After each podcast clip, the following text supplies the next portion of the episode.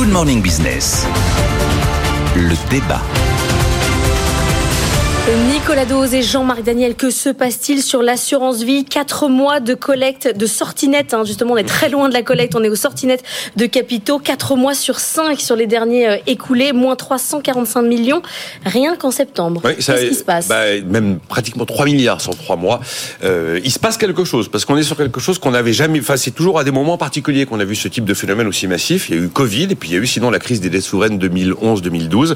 Bah, il se passe qu'il y a de la concurrence. Quand vous, quand, vous vendez un produit, je parle, je pense au fonds euro, euh, qui en 2022 a rapporté en moyenne 1,9%, et que vous avez du livret A à 3%, bah vous avez eu 30 milliards de collecte nette sur le livret A depuis janvier, vous avez eu 1,3 milliard de collecte nette sur l'assurance vie depuis le début du mois de janvier. Il y a la concurrence du LEP, le livret d'épargne populaire. Il était, on tournait autour des 7 millions, on vient de passer les 10 millions de livrets d'épargne populaire au mois d'octobre. Le plafond a été relevé de 7 700 à 10 000 euros, alors il est sous condition de ressources, mais c'est du 6% avec zéro risque. Il y a quand même des gens qui se disent, tiens, peut-être plus intéressant que l'assurance vie. Concurrence aussi des contrats à terme qui cartonnent pas mal. Contrat à terme, ça vous donne, si vous bloquez votre argent, on va dire environ 5 ans, ça vous donne une, rémunération qui est assez intéressante. Il y a que les intérêts qui sont soumis au prélèvement forfaitaire unique. Et donc le contrat à terme se développe bien. Et puis la loi Pacte a donné naissance au plan d'épargne retraite qui cartonne. Donc vous avez plein, c'est la concurrence. C'est la concurrence qui pénalise l'assurance vie. C'est aussi la hausse des taux qui pénalise l'assurance vie. Vous avez des gens qui vont puiser dans leur assurance vie parce que le banquier demande un apport personnel pour acheter un bien immobilier. Et donc on va chercher de l'argent dans son assurance vie pour se rendre solvable sur le marché de l'immobilier. Euh, victime aussi de la, de quand même un peu d'angoisse sur les marchés actions, puisque même les contrats en unité de compte connaissent une désaffection. Le seul point positif qui peut rassurer les assureurs vie, c'est qu'on a une hausse des rendements des obligations aujourd'hui, notamment les obligations souveraines. Ça devrait profiter à l'assurance vie. Mais ce sont des moments importants qu'il faut regarder de près, parce que il y a une, un, un, élément qui avait été inscrit dans la loi Sapin 2 que personne ne connaît, dont on ne parle jamais, mais il y a des montants astronomiques quand même sur l'assurance vie. C'est quand même le, le, plus gros bas de laine de France. On peut pas tout retirer. Voilà, on peut pas venir de massivement parce qu'on trouve que c'est extra d'aller vers un LEP ou un livret A ou un compte à terme, venir massivement, et puis en plus peut-être très massivement s'il y a un petit élément d'actualité qui inquiète tout le monde. À ce moment-là, les assureurs vie peuvent pas délivrer le cash. Hein. C'est ce qu'on appelle un assurance run, si vous voulez, comme un bank. Donc l'article en question, ça. Eh ben l'article en question de la loi Sympa 2, qui est euh, tout simplement un article qui permet, sur décision politique, de bloquer du jour au lendemain les retraits pendant une, pendant une période de trois mois. Donc, euh, on séquestre votre argent sur l'assurance vie, vous n'avez plus le droit d'y toucher. Si on l'activait, ça ferait un petit scandale. Pour l'instant, c'est pas le cas. Euh, et cette décision politique, elle est renouvelable trois mois.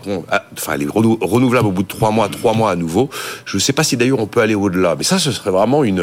Enfin, ce serait un événement marquant. La question, Jean-Marc, c'est de savoir si c'est grave cette décollecte euh, ou pas. Non, je pense pas que ce soit très grave. D'abord, euh, Nicolas l'a dit, c'est un mécanisme de concurrence. Il y a de plus en plus de, de produits d'épargne qui sont à, disposition et surtout le livret A. Je rappelle quand même que le livret A, euh, avec un livret A plus un livret euh, non pas d'épargne populaire, mais un, livret de développement durable, on a 35 000 euros de susceptibles d'être. Donc sur une famille où il y a quatre personnes, ça fait 140 000 euros rémunérés à 3% sans impôt. 140 000 euros, ça commence à être une somme assez importante. Donc le cagnotage en ce moment. Aussi. Oui, donc tout, tout, tout le monde va vers plutôt vers ce genre de, de, de produits. Euh, alors le livret d'épargne populaire est quand même sur une partie de la population qui n'est pas forcément très orientée vers l'assurance vie. Il n'y a pas énormément mm. d'épargne à Donc il y a ce premier phénomène. Le deuxième, c'est que on atteint déjà le, un ralentissement de cette décollecte, puisque sur l'année, on est encore en collecte positif. On était une décollecte au début de l'été qui est de 1 milliard, 1 milliard 2, 1 milliard Là, c'est moins fort. Là, c'est 347 en août. Euh, oui, là, on est à 345 millions, donc il y a une sorte de, de, de tassement de la décollecte pour euh, à court terme. non, euh, je pense qu'il y a, les, trois remarques importantes autour de ça. La première, c'est que l'assurance vie, ça a beaucoup été utilisé par l'État pour financer la dette publique. Et donc la question qui se pose, c'est est-ce que l'État considère le, premier souscripteur de, de, dette publique en France, c'est euh, dans le système bancaire, c'est la BNP, et dans le système euh, général, c'est la CNP, la Caisse nationale de prévoyance. Donc l'assurance est beaucoup derrière le financement de la dette publique. Et donc, est-ce que ça posera question à la dette publique? Est-ce que ça posera problème pour le financement d'une dette publique alors qu'on va être l'année prochaine l'année où on va le plus émettre sur le sur le marché.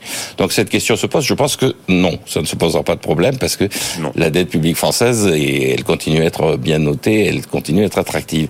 Le deuxième élément, c'est est-ce que le taux d'épargne des ménages est trop important Est-ce que, d'une certaine façon, ce dégonflement traduit une, une baisse d'un taux d'épargne des ménages qui est excessif? La réponse est non. On manque d'épargne dans ce pays puisque on a un déficit de notre balance des paiements courants et donc le véritable enjeu, c'est de continuer à favoriser l'épargne.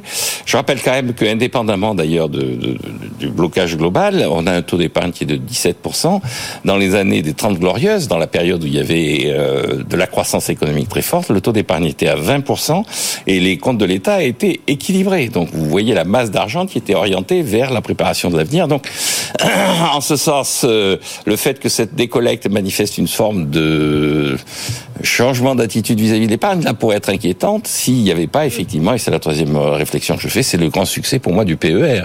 C'est-à-dire le plan d'épargne retraite qui est dans la loi Pacte est devenu un des produits extrêmement... Ça marche, très bien, et, et, et c'est une bonne nouvelle, parce que c'est assez souvent des produits de capitalisation, et ça montre aussi que les Français ont compris qu'une partie de leur retraite était entre leurs mains, et pas uniquement entre les mains de la sécurité sociale. Il reste 10 secondes. Non, mais c'est Jean-Marc a totalement raison. Le succès du PER, c'est une sorte de prémisse d'une prise de conscience que la capitalisation est quand même le rendez-vous manqué de la réforme des retraites.